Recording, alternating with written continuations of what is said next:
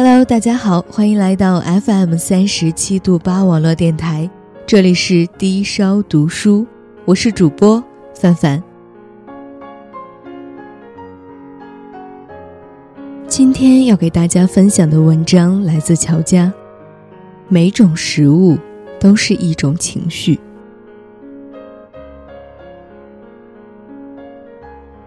风大，夜寒，整个人沮丧的不行，毫无由头。人没有办法获得永远的幸福，因为人不能把控情绪，尤其是这种猝不及防的情绪。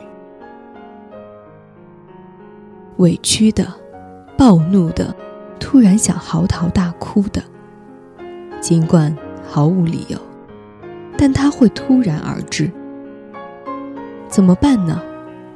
不能发脾气，不能嚎啕大哭，不能失态。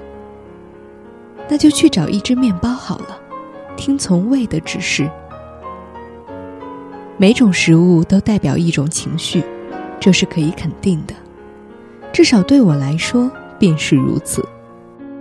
否则哪里来那些垃圾食物的说辞？事实上，垃圾食物匹配的。正是垃圾情绪。百无聊赖时会想着泡方便面打发自己，情绪愤怒时需要去吃极辣，沮丧时要吃一只面包，干巴巴的，好似形式就带了一种落寞无望。人是没法在感觉内心空虚的时候还可以吃得清汤寡水的。所谓食疗。未尝不可如此理解。我记得一位情感专家的说法，大意是说，那些能天天认真为自己下厨的女人，大多气质要好一些，形体要好一些，心态要好一些。虽然不绝对，但也有几分道理。试想，一个女人肯花心思和时间。把自己调养的健健康康的，生活相关也自然跟着水到渠成。可惜，我恐怕早已养成餐馆胃。餐馆胃是什么？是一种急切的、等待被满足的情绪，受不了文火慢炖，受不了几个小时等一锅汤，受不了青笋丝切的粗一点。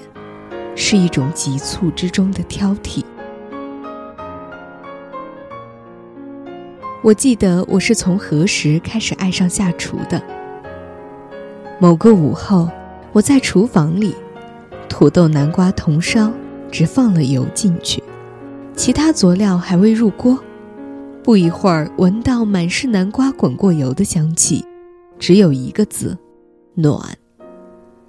当时便感叹：所有食物真是神奇，各有各味，调后却又出百味。这便是食物的妙处。这世上自然有许多精食让人惊艳，但打动我的却还是那些暖的食物，好似带着故事，带着时光，带着记忆而来。像亲人的手艺，像故人的味道，像那些欲生还尘的往昔，像前世今生的连接。什么是暖？是少年时同学妈妈送的一只大葫芦，回到家里，爷爷刮了葫芦条包了饺子。是幼年时一毛钱十只，再后来一毛两只也消失了的汽水糖。是冬日里小姑姑泡的橘皮水和在屋外冻的苹果，是邻居家刚打的枣、刚抓的泥鳅，分了一小盆。可惜，多年以后，无论在异乡还是在故乡，我们都不会抱着葫芦挤地铁了。那些溜光水滑的粗壮泥鳅，打着野生的标签。卖到了七八十一斤。我不知道它们来自哪儿，但我清楚，它们不识得我故乡的甜。立冬那天晚上，我带着两个妹妹在这城市街道转啊转，后来找到一家私房菜，我们佯装那是自家的厨房，假装那是我们熟悉的味道。也许是我越来越怀旧了，我常常跟着这些枝末细节的回忆走得太远，然后不可避免地开始伤感。没有办法不伤感。我们遗失的，确切点说，是一个柔软的时代，或者该说，是那个柔软的自己。而今，我带着一颗急躁咆哮的胃，走在或熟悉或陌生的城市里，我发现它就像个怪兽一样，需要立刻被满足，立刻被喂饱，立刻被安抚。它需要方便面。需要面包，需要奶油，需要炸鸡，需要麻辣，需要鸡爽，需要一切刺激。所以我通常会在情绪稍好或稍低的时候下厨，小煮怡情；但太兴奋没有办法下厨，食物锁不住兴致；太沮丧也没有办法，兴致辜负了食物。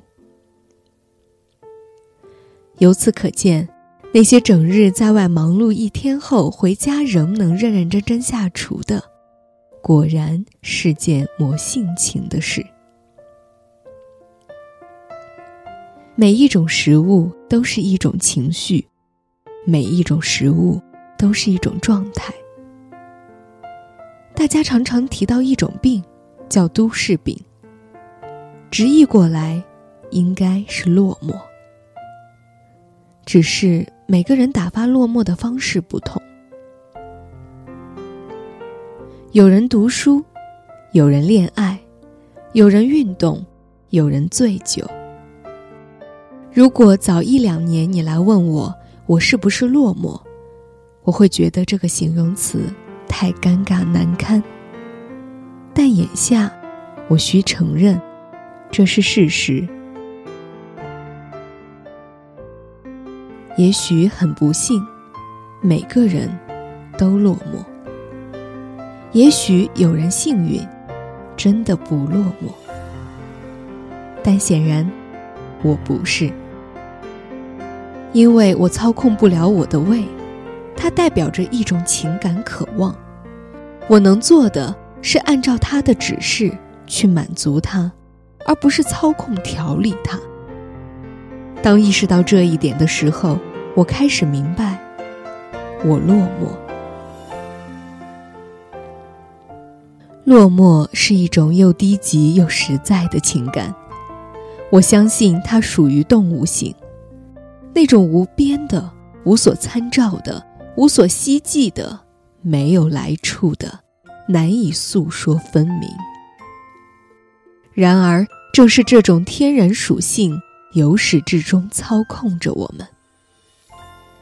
它不是通过解决问题、解决麻烦可以解决掉的。是的，它解决不了。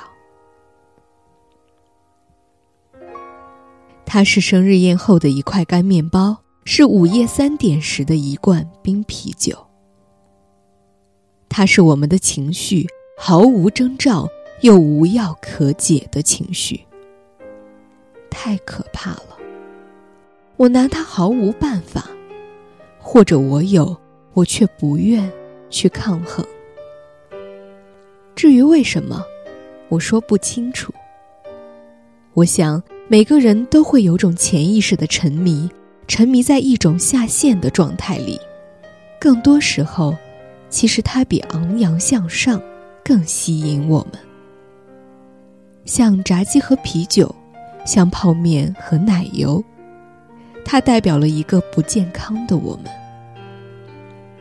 我也自然向往那个健康的我，可以认认真真下厨，可以操控自己的情绪，安抚自己的胃，去指引教导他选择口味。只是眼下，也许还不到驯化的时候。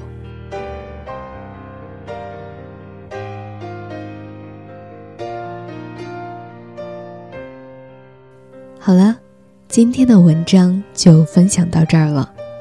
这里是 FM 三十七度八网络电台的低烧读书，我是主播范范，我们下期再见。